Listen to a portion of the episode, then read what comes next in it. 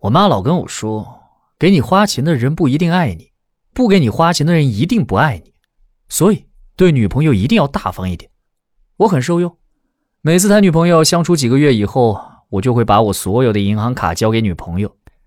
我的理由是，一是让她感觉到我对她是真心的，二是因为我不喜欢管钱。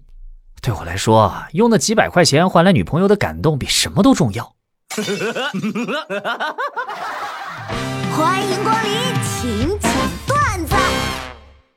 哎，教练，我今天课时满了之后，是不是就可以约考试啦？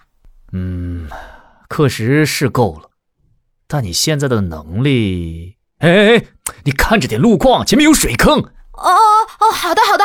不是，你把脚抬起来干嘛？我妈给我去相亲。已经完美的练出了一套消费主义话术推销我，不比那些带货的主播差。唉，也真是难为他老人家了。例如，女方家长要求北京有房。哎呀，我家孩子在北京还没交够社保年限呢，一到年限马上就买房。我一脸懵逼，那是你说买就能买的吗？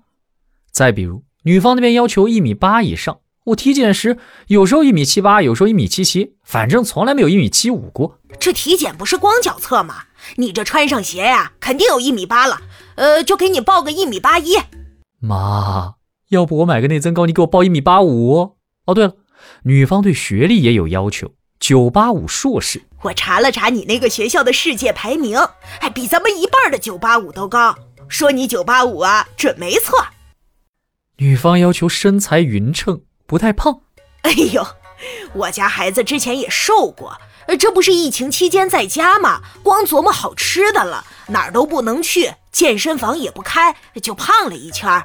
以后俩孩子在一起了，搭伙做饭更健康，还可以督促他锻炼呢。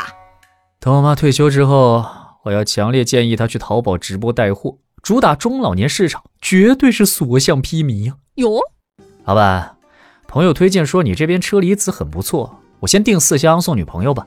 哎，您一次性买四箱，吃不完它可能会坏掉。要不然您先来一箱，吃好了再找我订。哎，不用，就先来四箱吧。那这四个地址每个寄一箱，可以代写贺卡不？我，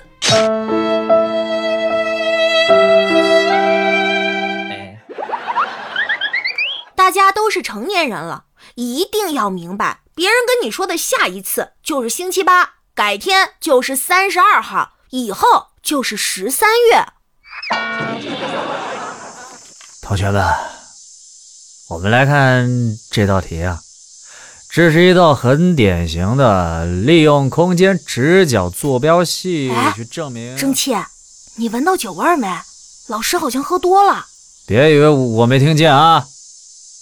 对，我是喝多了，可我没讲错题，是不是？呃，是是是，没讲错，没讲错。您继续，您继续。好，好，好，我们来看下一道菜。我操！哎呀，防不胜防啊！哎，云天河，你说我已经四十岁了，还没孩子呢，你说我到老了会不会很凄惨啊？哎，实话告诉你吧，就现在的社会情况，没有孩子，你的晚年生活肯定会很惨。但是啊。如果有孩子，你能不能活到晚年还是个问题。最近呢，赌王何鸿燊离世，让大家都非常期待他的家族是否会上演一场财产分割大戏。据说赌王的身价呢有五千亿左右，那这五千亿到底是多少呢？可能对我们普通人来说一点概念都没有哈。今天钓儿给大家做一个具体概念的计算，呃，比如说你一年收入三千万吧，那这五千亿你大概得需要赚个一百七十万年。得从袁某人开始了，一年收入七十万的话，五千亿也需要赚七十万年。从旧石器时代的蓝田人开始，一年收入一百万，五千亿要要赚五十万年，从北京猿人开始，一年收入一千七百万，也得赚个三万年。呃，大概从晚期智人、山顶洞人时期开始吧。假如你是个河姆渡人，那你从河姆渡时代到现在要赚五千个亿的话，你每年也得赚个七千多万块钱吧。据说这盘古开天辟地也就三百二十六万七千年，那这五千亿，哪怕是盘古赚到现在，他每年也得不吃不喝净赚个十五万呐。唉，那对于我们这些低收入人群来说，想要赚这么多钱，估计我都能看见未灭绝的恐龙了。当然了，我们仅做调侃而已，没有任何不尊重逝者的意思。也请大家把更多的关注点放在赌王的传奇一生上，比如说他为我们国家做的贡献，或者是他是如何励志挣到这些家产的，而不是那些家族八卦。虽然八卦之心人人都有，但是八卦需适度哦。